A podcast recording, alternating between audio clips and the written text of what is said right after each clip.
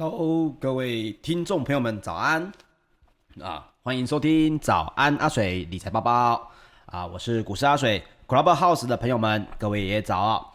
我们的节目呢，在每周一到五早上八点到八点半，由我帮各位来整理昨晚的全球财经大新闻。在我们节目的最后，还有知识加油站，让你每天都比昨天的自己更厉害一点点哦。好的。经过一天晚上呢，我们来赶紧关心一下全球的新闻跟经济的变化哦。首先，我们先来关心一下美股的消息。那第一个大新闻呢，首先就是因为这个特斯拉哦，特斯拉是因为比特币呢在周末出现了下杀，以及德州发生了死亡车祸而走软。那另外呢，NVIDIA 就是我们翻译叫做辉达哦。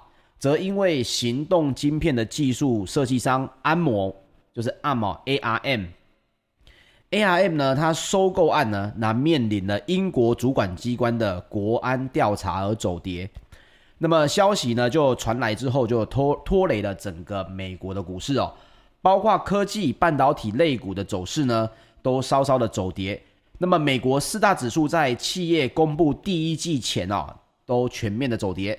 我们先来看一下出现什么事情呢？第一件事情就是特斯拉啊，有一台二零一九年出款的 Model X 的电动车，上周六呢，在德州的普林呃斯普林小镇发生了车祸，那么造成了两人死亡哦。那么根据当地警方最新的调查结果，事发当时显然无人掌控方向盘。那么美国的国道交通安全管理局呢，跟国家运输安全委员会在十九号呢，也随即宣布要对特斯拉来展开的调查。不过呢，也跟大家来稍微做一下最新的报道哦。就在刚刚呢，新闻有写到说，特斯拉的执行长马斯克也说，事发当时的车上并没有启动自动驾驶的功能哦。这个马斯克呢，十九号透过了 Twitter 指出哦，截到目前为止取得的资料记录显示。当时的 Autopilot 功能呢，在车祸当下并没有启动，而且这辆车呢也并没有购买 FSD。那不止如此，他也提到标准版的 Autopilot 的启动条件是必须要有车道线，但是出车祸的那条街上面啊并没有画线哦，所以各说各话，到底是有没有启动，到底是不是因为车辆的关系呢？那么目前美国的主管机关呢又介入了调查。那这也不是第一次，这个特斯拉的自动驾驶疑似有问题了哦，包括之前的加州哦，有这个工程师也是驾驶着特斯拉的自动驾驶车辆，后来也出了意外。可是各位也看到了，其实新闻短线上面对它的影响是有，但是最终呢，还是在于整个企业的发展哦。那么当然受到上述消息的影响，特斯拉的股价下跌了百分之三点四。收在七百一十四点六三美元，早盘呢曾经一度下杀了六点四八个百分点，那么也跌破了这个七百美元的整数关卡，但是最后呢是有收回到七百一十四美元哦，所以特斯拉其实也是拖累了标普五百跟纳斯达克指数的这个罪魁祸首。那么另一方面呢，NVIDIA 刚刚提到这个收购案被英国政府来宣布调查哦，这件事情怎么回事呢？首先是 NVIDIA 辉达呢，它跳空下挫了有百分之三点四六，这是因为我们刚刚提到的英国政府呢宣布要调查四百亿美元的安谋并购案带来的国安隐忧影响啊。那么辉达的晶圆代工伙伴呢，台积电 ADR 也同步下滑了二点八九个百分点，跌破了一百日的移动平均线，那么创下了三月三十号以来的。收盘新低，所以各位可以看一下，我也把这个指数分享给各位了哦，包括了道琼工业平均指数呢，在四月十九号下跌了百分之零点三六，收在三万四千零七十七点六三点，纳斯达克指数下跌了百分之零点九八，收在一万三千九百一十四点七七点，标准普尔五百指数呢，下跌了百分之零点五三，收在四千一百六十三点二六点哦。那么，费城半导体指数呢，下杀的有点重，下跌了百分之二点五二，收在三千一百七十一点哦，这创下了三月三十一号以来的收盘新低。那么包括了这个消息，我们来看到，短线上面似乎因为特斯拉、因为 NVIDIA 的这些案子呢，对美国的股市又开始有影响。那我们来听听看，包括美国的一些专家怎么说哈。啊、我们现在讲一下，比如像是 BCA Research 的美国投资策略长呢，也表示，美国消费者如今的储蓄呢，比疫情来袭前多了两兆美元。啊、现在美国人知道储蓄很重要了，但是另外一方面呢，为什么会多出两兆美元？其实阿水跟大家报告一下啊、其实因为呢，美国政府发了这个钱呢，这些美国的民众其实没有太多的地方可以去花费，所以整体来说，储蓄的这个金额比疫情来临前多出了两兆美元。那大家就在想说，这两兆美元最后会到哪里去哦？可是各位如果去看昨天的这个相关的报道。会发现到美国的民众其实他不敢投资股市，就是说他不敢直接投资股票，他可能在这个疫情稍微减缓之后，出国旅游啊，或者是做一些原本去年想要做的事情，但是不太会在这个用散户的这个身份进去投资美国。所以呢，这个投资的策略长呢，BCA Research 的投资策略长也说到。倘若股市缓步垫高，则代表这个体值哦，应该还是属于相当稳健啊，因为这个钱还是花到相关的企业里面去嘛，虽然不是直接投资股市，那么也暗示呢，缓慢走阳的态势呢有望延续。那这个过程当中的拉回现象都是健康的哦。那包括市场观察也报道，XM 的投资分析师呢。Morios 也说，雷达上如今真正的风险只剩下通膨过高，可能导致联准会突然改变政策立场哦。还有新冠肺炎出现能够抵抗疫苗的全新变种病毒株，以及乌克兰、台湾等地缘政治的风险升温哦。那么各位可以看到，其实包括这些专家呢，我自己的认为是，我分享我的经验给大家。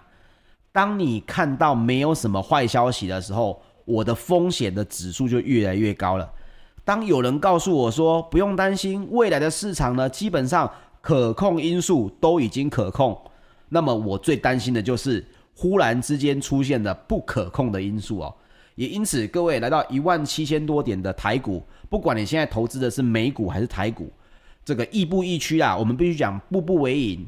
啊，虽然现在看起来筹码各方面都还是 OK，但是呢，要注意，当市场的专家都在告诉你，整个市场当中可控的风险都已经控制住了，都已经被看到了，那么各位反而要小心所谓的黑天鹅哦。那这不是阿水在吓大家，只是我认为投资是比气长，不是比气强哦。你现在赚的钱，没错，我们大家都开心。可是重要的是，这个钱你能赚三年、五年、十年，还是二十年哦？我自己做专职投资这么久，我自己也知道，重点在于不在一次赚很多，在于持续的赚哦。也因此，我们必须要这样讲，整个台股跟美股目前看起来，就如同我们每天早上阿水说的，似乎没有什么问题。但是投资方面，你自己本身核心的风险概念一定是要有的。接下来我们来聊一聊这个欧股方面的新闻哦。在美股呢平创新高之后，周一开盘拉回，那也引发了市场的避险情绪升温。另外呢，欧元跟英镑对美元强升，也不利于欧股哦。这个欧洲的汽车股跟科技类股呢，在这个昨天都双双的走低。上周五才改写历史新高的德股。出现了一个月以来最糟的单日表现，泛欧指数也从空前的新高略微的回档哦。那么周一十九号，泛欧的 STOXX 六百指数呢，下跌了百分之零点零七，收在四百四十二点。这个上周五其实在四百四十二点四九点呐、啊，今天呃昨天呢是在四百四十二点一八点，就差零点零七而已。看得出来，泛欧指数的影响没有这么的大。但是呢，欧洲三大指数呢就稍微有点涨跌互见了，包括了英国的 FTSE 一百指数收跌了百分之零点二八，德国的 DAX 指数则是下跌了百分之零点五九，法国的 CAC 指数呢上涨了百分之零点一五。我们刚刚提到了哦，包括整个欧洲三大指数涨跌互见，那么到底大家是在这个担心什么呢？其实最重要的还是只是因为美元贬值带动了欧元跟英镑的强弹，那么货币的升值呢，不利国际导向的这些欧洲业者啊，所以包括了我们的这个相关的系统在报价也显示呢，这个英镑对美元呢升值了有百分之一点零七。欧元对美元呢，则是升值了百分之零点四三。那么不要小看这个百分比，对于几百亿的这个输出业的欧洲业者来讲，这个差百分之一就差了非常的多。那么另外呢，其实也是因为美股开盘时道琼工业指数从历史高点拉回，也引发了欧股的获利了结浪潮啊。那么阿水自己的观念还是说，整体的新闻看起来目前。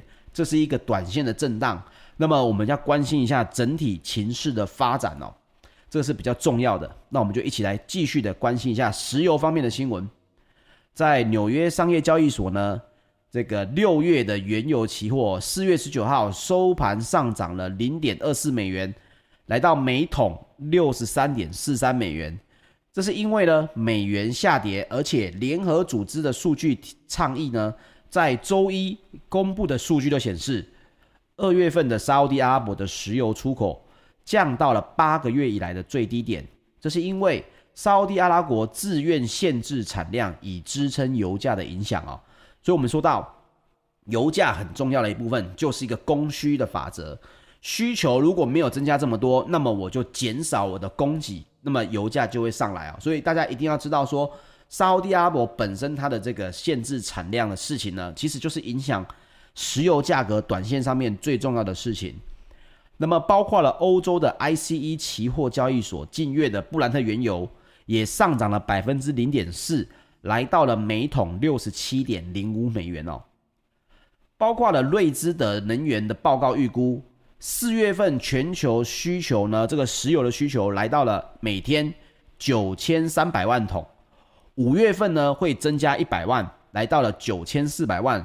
六月份呢将达到了九千五百八十万桶哦。可以看到他们的预估，大概能源的需求是在今年的六月会有一个比较大的突破性哦。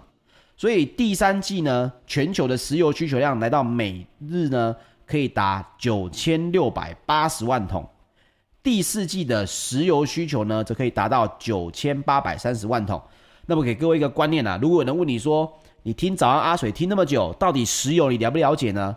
其实你只要跟他说出这个二零一九年之前，疫情之前呢，全球的石油需求量其实是一天一亿桶以上哦。在二零二一年，你看第四季的预估量都不会超过一亿桶，所以景气真正的复苏呢，顺利是要在明年的年初才有可能完全的恢复哦。那这一点。也跟大家分享一下。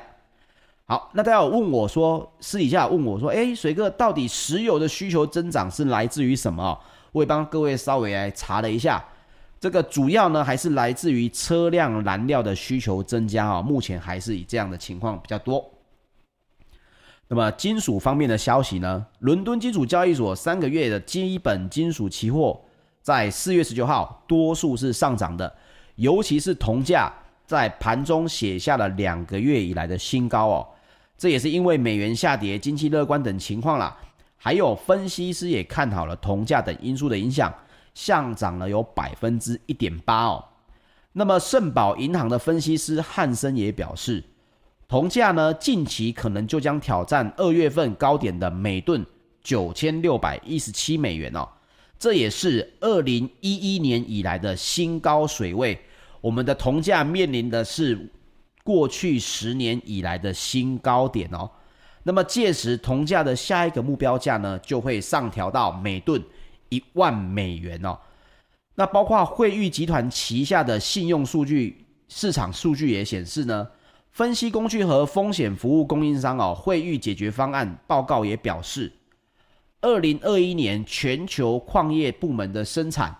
资本支出以及获利率都渴望获得改善，那主要也是因为商品价格上涨以及疫苗将持续接种哦。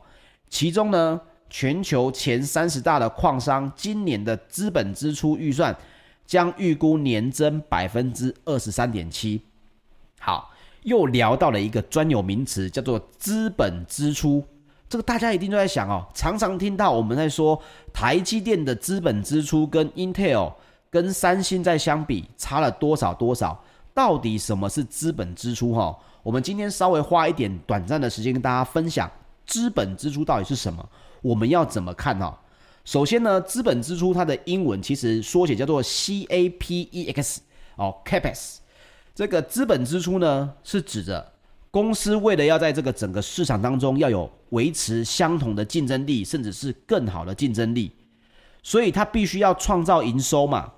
那么创造营收呢，它必须要花钱去扩产、扩张、购买所谓的新资产，所以包括了它投资固定的资产，比如土地啦、机具设备啦，甚至是无形的资产，比如我花钱买专利。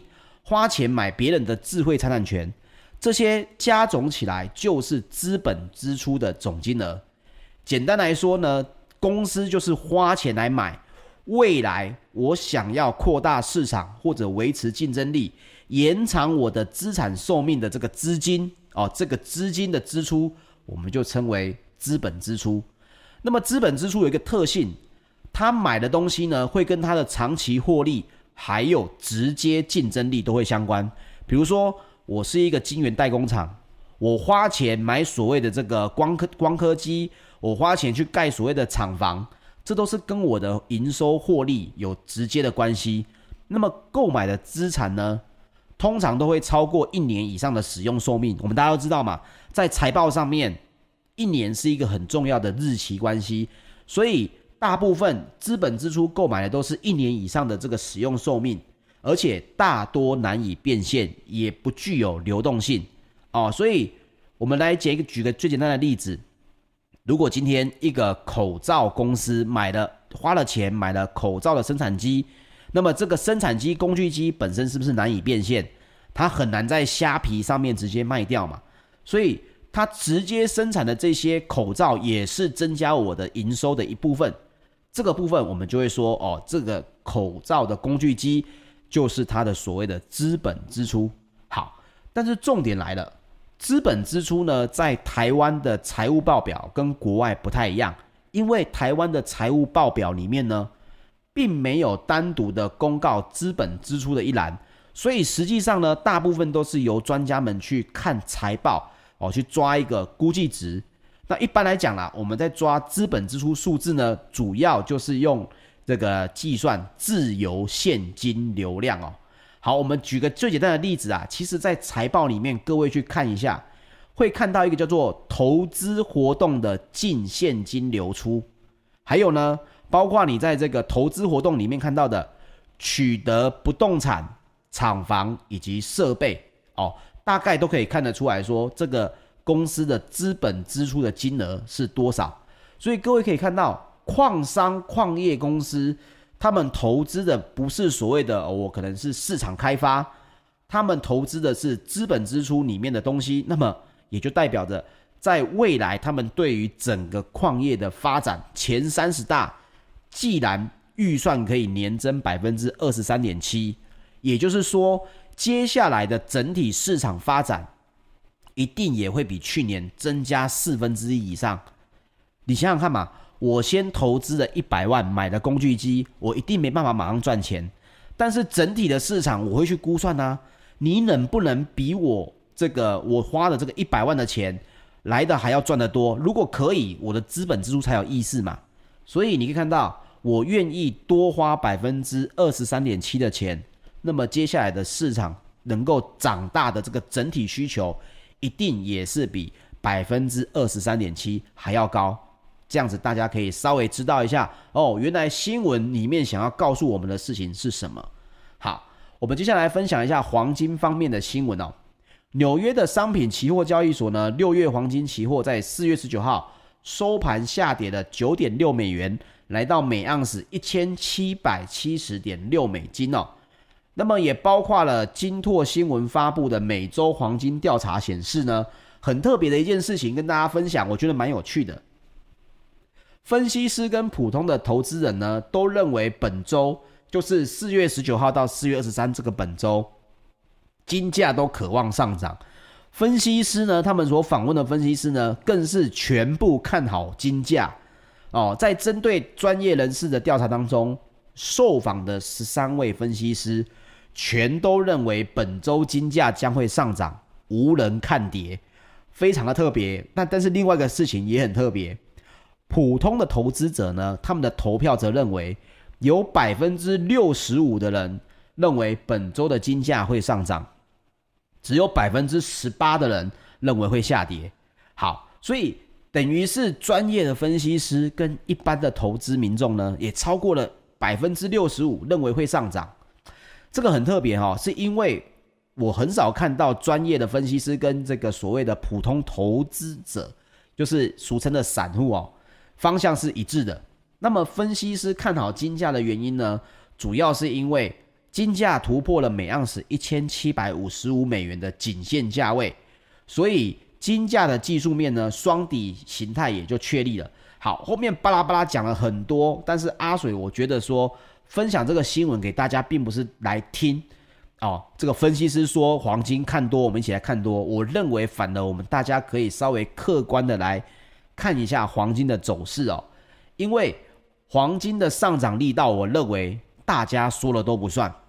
我这个整体我自己可能对于黄金跟石油，我必须说我没有像股票或者区块链了解的这么深。这边是头部，这边是高点的，那么它通常价格还会再继续往上。所以黄金跟石油在这个呃新闻方面，我觉得大家可以再稍微客观一点，我们来继续观察一下。今天我们看到了，大家讲，包括专家都说，访问完本周的金价，专家认为会全面上涨。那么我们下周就来看一下，到底这些专家全部的人是讲对了还是讲错了？这到底是送分题还是送命题呢？我们下周来稍微关心一下。OK，今天要来讲一个非常重要的知识加油站，它叫做认知失调。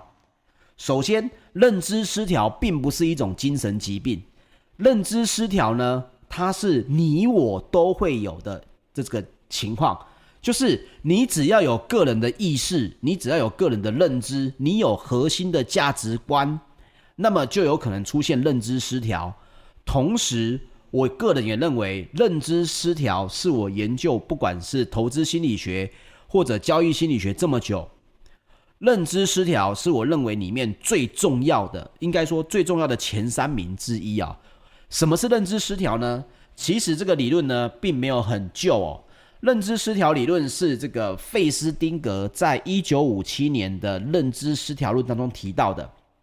它的意思呢，文字讲得很复杂哦，就是讲说什么个体的什么什么意识啊、认知，其实大家不用想的那么复杂，我就解释给大家听。主要就是呢，你对一件事情，你有现在的一个看法，跟你认为预期的一个态度，哦，你预期的一个结果，但是，一旦出现了新的认知或者新的现实，跟你的旧有的认知产生冲突的时候，当冲突非常的大，你会为了消除这种因为不一致而带来的紧张跟不适感，所以呢，你就会采用两种方式来进行自我调试。也就是说，你原本认为事情会走往 A 这个方向走，你也认为你的心里面认为 A 是对的，忽然之间结果是 B，矛盾的声音出现的时候，你就会发现你的心里面要么去说服自己，没错啊，其实 B 这件事情也是对的哦，你会去接受这个新的认知冲突，或者是你产生非常强烈的抵制，但是不管如何哦。你的心里面大致上呢，会因为你自己原本的认知而产生了一个完全不同的做法。你甚至会去合理化自己的矛盾思维，也就是我觉得其实我这样想也是怎么样怎么样啊？哦，你会去合理化自己的行为，在别人看来，他就会觉得你为什么会做出这么矛盾的事情？明明大家都觉得这件事情是这样子，你为什么会说服自己？继续接受你原本的想法呢？这里面呢，我们必须讲，费斯汀格他也做过一个实验哦。我简单的解释给大家听。他找来了一群的受试者，要求呢他们花一个小时去做一个非常无聊的事情，比如说一直把这个晒衣架挂上去又夹下来，挂上去又夹下来，或者呢一直把这个木头上面的木栓呢一直在那边转转转，这个行行为是不是很无聊？而且呢，他也要求哦，这些受试者呢，除了要做这些无聊的实验之外呢，还要去欺骗其他新的受访者。哦，他跟他讲说，哦，你知道吗？我们现在做的这个这个这个试验哦，好有好有趣哦，挂衣架啦、转木栓呐，这些东西很有趣，并不无聊。换句话说，他在这个受试者的脑中告诉他们说，你现在做这件事情。你要帮我骗大家，而且这个大家要跟他说很有趣。他把这个受试者呢分成了两组，一组呢在完成任务之后会得到了一块钱美金。好，一九五七年的一块钱美金其实还是很小。另外一组呢，只是得到了一个相当嗯，算是一般人会觉得蛮有蛮有感的一个报酬，就是一九五七年的二十块美金，你就把它当成现在的两千块或三千块吧。结果各位，你认为哪一组会？更愿意去欺骗别人，大家会觉得拿人手短，是不是要吃人嘴软？那么应该是拿二十块美金的这些人会去愿意更有趣的去欺骗别人嘛？结果事实上不是哦。事实上结果呢？呃，一块钱美金的组别呢，事后他会故意去找一些理由来表示转动木栓很有趣，而且他觉得他说服了自己。他是出自于内心去告诉别人这个东西、这个试验、这个游戏非常的有意义。那为什么呢？二十元的这个受访者会觉得这个东西他更难以去想要说服别人呢？原因是因为认知失调。什么意思？我解释给大家听。因为你做了一件很无聊的事情，而且延续了很久，你自己的认知觉得这东西好无聊。这个东西会不会最后他给我一个呃实验报酬应该相对高的？结果最后呢，一块钱美金的回报，他就会认为情感上面我怎么说服自己？我花了一个小时就只拿到一块钱美金，我是乞丐吗？可是呢，我又答应了我要去说服别人这个东西很有趣，因此在很大的脑中的冲突当中，他就会宁可相信。转动木栓有它的乐趣之处。相反的，拿到二十块美金的人呢，他觉得你已经给我报酬了，我跟你是属于买卖的关系，所以呢，我欺骗别人这件事情呢，嗯，好吧，你既然给我钱，我就帮助你了。但是我必须说，这个游戏还是很无聊。重点不在于愿不愿意欺骗别人，重点在于他们对于无聊的游戏认知产生改变了。所以，为什么美国名校的兄弟会要被整，要被这个很多艰难的关卡？可是大家趋之若鹜，因为越难加入，在过程当中，它产生的认知就是，一旦我进去之后，里面一定充满着很多我可以接受的这些呃东西，可以接受的这些学长，即使没有进去之后，他也不会太抱怨。为什么？因为他花了很多的。千辛万苦的付出，所以即使没有，他也会产生认知失调，而去说服自己：哎呦，其实我这样做也只是为了证明我自己可以而已。为什么爱一个人呢？明明知道对方缺点很多，却无法分开，因为投入的已经太多了，无法解释自己的行为有多么愚蠢，因此自身就会产生认知的失调。说服自己，其实我是一个很专情的人。别人越说他不好，我就越爱他。为什么明明知道要停损了，手却点不下去？因为脑中的认知失调，让你自己没办法说服自己。其实你选的是一只烂股票，你花了这么多时间选到一只股票，它涨不上去，得到的报酬又少，别人、同事、家人都不谅解。最终，你的认知失调会产生一个感觉：我就是一个，我只是认为现在在学习，或者我现在认为某某大师的说法让我相信这档股票的基本价值还是有的。认知失调是个很重要，而且各位可以试着去应用的。当别人对你的反应有一个预期性的时候，你做出了完全不同的这个动作的时候。也会造成别的认知失调。我分享一个很有趣的影片给大家听哦。有一个很无聊的美国网红，他跑去黑人社区。我们大家都知道，在这个国外呢，黑人社区通常啦哈，某些治安不好的黑人社区都是帮派分子在的地方。哦，他就找人去拍哦，而且呢是拍什么？他就故意去跟黑人挑衅，说要不要来打一架？我觉得我可以打赢你。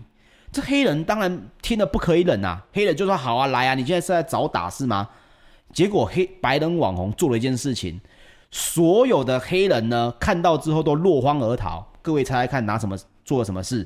不是拿枪出来，是白人网红呢，忽然之间在打架之前脱了裤子，对，真的是脱了裤子，然后里面呢穿着一件大象的三角裤，那所有的黑人看到就傻眼了，哇，在他的脑中认知失调就出现了，他认为接下来要么是要面临一个很冲突的事情，但是忽然看到一件很可笑的神经病要跟我打架，已经很奇怪了。脱掉裤子更奇怪了，最后还穿一个可爱的大象三角裤，让他整个产生这个人一定是笑哎，在很强烈的认知失调下，他会快速的选择 fight or flight，就是战或逃。所以各位，比如说今天我在车这个路上跟大家呃，可能不小心擦撞了哦，我可能是女孩子，哎呦，对方凶狠狠的下来，他预期你什么？要么你会很害怕。要么你会这个呃下车跟他打架，但他绝对预料不到你在他走过来的时候，你摇下车窗，很开心的大声的哈哈哈哈哈跟他笑。你觉得你遇到这种人你会怎样？你原本的生气你会觉得怎么样？你光是想象，你就会发现这跟我脑中的需求，跟我脑中的认知是不同的，不在我认为的选项当中。这个时候就容易停止你原本的动作。好。我们扯了这么远，我们来讲如何避免认知失调。比如说，一些已经付付出太多，或者你自己买股票，你自己觉得砍不下手的人，可以这么做：改变你付出的专注力目标啊！因为人们呢会过分的认为，当下的事情将会影响我一辈子啊！我失业了啊！我会我这辈子都找不到工作了。啊！我跟我的亲爱的女朋友分手了，我这辈子都找不到爱我的人了。他会过分的认为当下的事情会影响他一辈子。事实上，转移注意力之后呢，时间真的会冲淡一切。所以，因此，为什么很多人去国外念书，这些很多原本爱的死去活来的情侣，他就分手了？这也不是因为不够爱，是因为他的专注力渐渐的被转移，他的认知失调渐渐的被移转。哦，所以这个情况下就会出现的这个原本的认知失调，变成自己脑中就会开始调和，渐渐的就不会去说服自己做一些很矛盾的事情了。